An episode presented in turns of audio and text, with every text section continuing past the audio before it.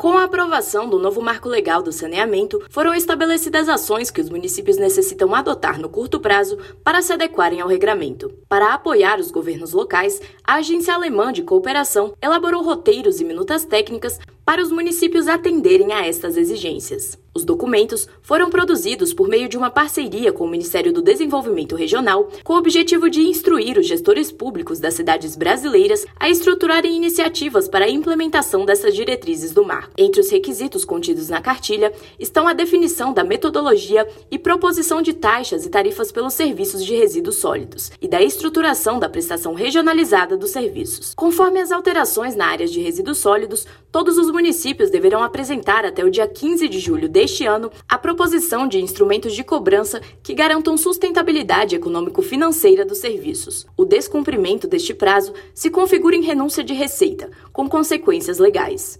Reportagem Rafaela Gonçalves.